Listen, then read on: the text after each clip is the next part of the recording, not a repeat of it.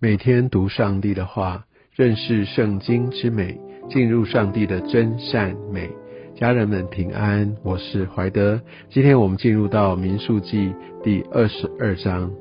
在这边我们可以看到以色列民跟过去好像垂头丧气、到处被追赶、没有容身之地的呃一群乌合之众，大大的不同。在这个时候，他们已经正对着耶利哥，就是应许之地，在河的对岸哈，来安营。那我们可以看到他当时所做的，呃，在对亚摩利人的一个呃大大的胜仗这件事情哦，那其实也震撼了当地。亚摩利人其实是非常非常强大的一个民族。而他们就很顺利的来来击败他们，所以在这个时候，摩押人哦，其实他们是呃亚摩利人的手下败将，亚摩利人也其实也占据了一些他们原本摩押人的土地。他们看到哇，以色列民人这么多，而且他们这么顺利的就把他们的一个很畏惧的敌人就打败，他们就非常的惧怕。哦，然后所以这个时候他们就呃有一些的呃计策，就想要用这个异教的这样的一个先知哈，用一些灵的方式来咒诅以色列民，让以色列民可以失败。因为我想呃敬拜上帝哈，敬拜这些神明不是呃以色列民的一个一个专有的，因为神创造的人哦，其实人本身都有这种敬拜神的这样的一个一个本质。只是说，呃，在摩押人他们是敬拜巴利的，哦，他们是敬拜其他的这一个神明。那我想在这个过程当中，我们就可以看到，所以他要去找到一个人，哈，叫做巴兰。巴兰在当地，他也是一个非常享有盛名，应该是很有在属灵能力的一个先知，但他是一个异教徒。但是我们可以从后面的经文读到，巴兰常常都称耶和华神，他应该认识耶和华神，但对他来说，可能耶和华神神是很有力的神，但也是众神之一。从这故事，我们其实可以很清楚看见，上帝他会使用，即使是异教的这些的术士。在灵里面，其实要继续的要完成上帝的旨意。但是，即使巴兰他是一个异教的这样的一个术士，那在灵里面有能力，但同样的，对于我们在对灵的这个能力的认识，还有来分辨假先知这件事情上面，也给我们很深刻的一些的提醒，跟一些正确的教导，也非常非常的关键与重要。所以在整段经文当中，我们就可以看到，哎，感觉上好像是民族之间的冲突，好像为了土地的一个争夺，但这背后其实是属灵的征战。撒旦不断的想要来击败上帝他的子民，所以在很多时候，也在世界很多事件的发生，我们都必须要有一个敏锐的心，我们必须知道，我们所征战的不只是那个人，哈，甚至不是那个人，而是背后的黑暗的权势。所以，我们从这边也看看到巴兰，从他的一些的应对，他的一些的行为举止，我们也可以知道，他真的是一个用金钱为得力管道的一个假先知哦。那我想特别在呃新约也特别在提到了巴兰。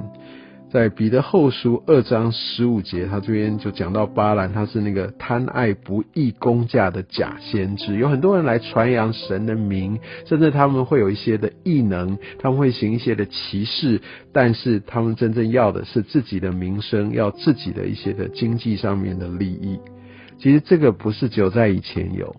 是不也不是到新约的初代教会的时候的事情，一直到现在。不断不断的在发生，甚至在今天，我们也可以看到，在世界各地这些的假先知来，呃，因为他们自己经济上面的一些的好处，也不断的在四处来来进行他们所谓的施工哦。所以，我想这边也给我们看见，呃，一个对于这些的施工上面，或这个人的一个品格上面的一个分辨的方式。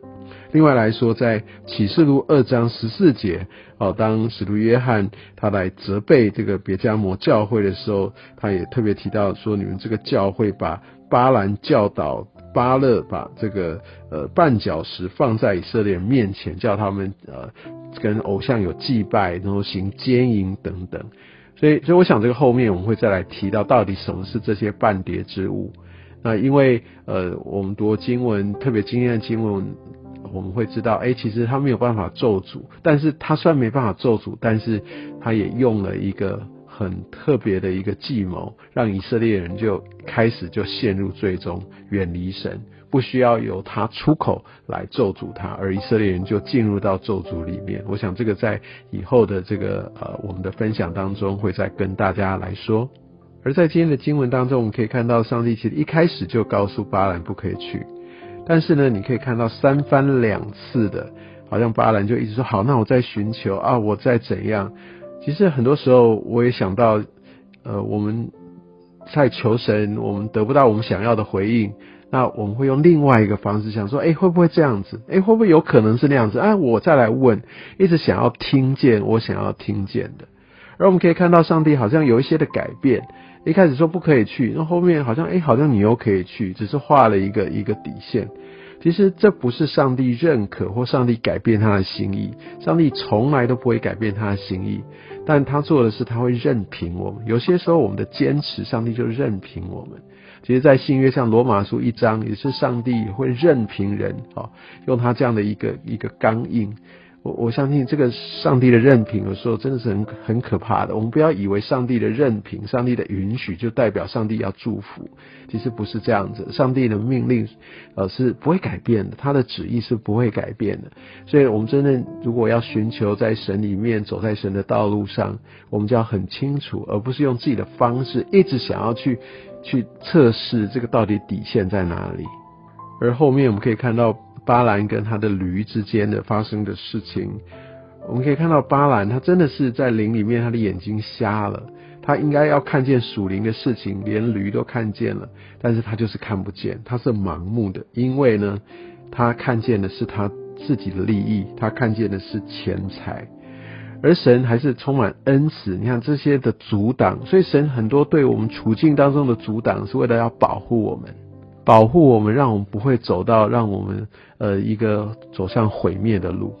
而我们可以看到巴兰他是多么多么的一个呃盲目，甚至连驴都开口了，他还不知道到底发生了什么事情。他应该要非常的敬畏，要要开始去赶快去想说到底发生了什么事情，赶快回到上帝的面前，或赶快在属灵上面来分辨。但他没有，他就是一意孤行。你知道很多时候。呃，也许我们在祷告的时候，我们在寻求的时候，会用着我们的意念，一直想要去扭曲，哦，去做自己的解读。其实这在属灵上面是呃一种盲目，这也是一种很很可怕的事情。所以你知道，很很多时候我们会需要属灵的同伴，正在领袖的遮盖，来让我们有一个分辨。而我们真的需要把我们的心敞开。而在三十四节，我们可以看到巴兰他还说：“哦，你若不喜欢我去，我就转回。”真的是口是心非，其实他心里面并不是这样想。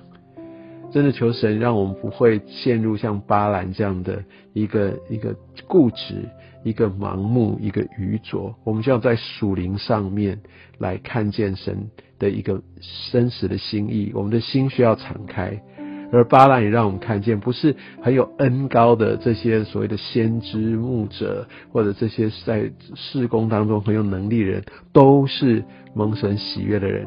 如果为了自己的一些的利益，想要建立自己的平台，让自己得着好处，得着自己的荣耀，我相信在神来说都是非常厌恶的，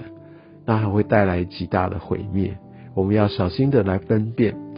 我们需要来看见他的生活样式，不是用他口中所说的话，必须看出用他的果子来来做一个分辨。我相信，当我们一路呃在继续看巴兰呃他所做的事情，我们也许会有一个更深刻的一个提醒，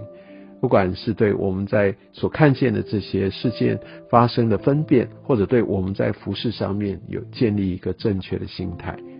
好，我想今天的经文我们就先读到这边，在明天我们再度的来看，到底巴兰跟以色列民当中发生了什么事。也愿今天的经文也成为我们很重要的一个根基跟提醒。愿上帝祝福你。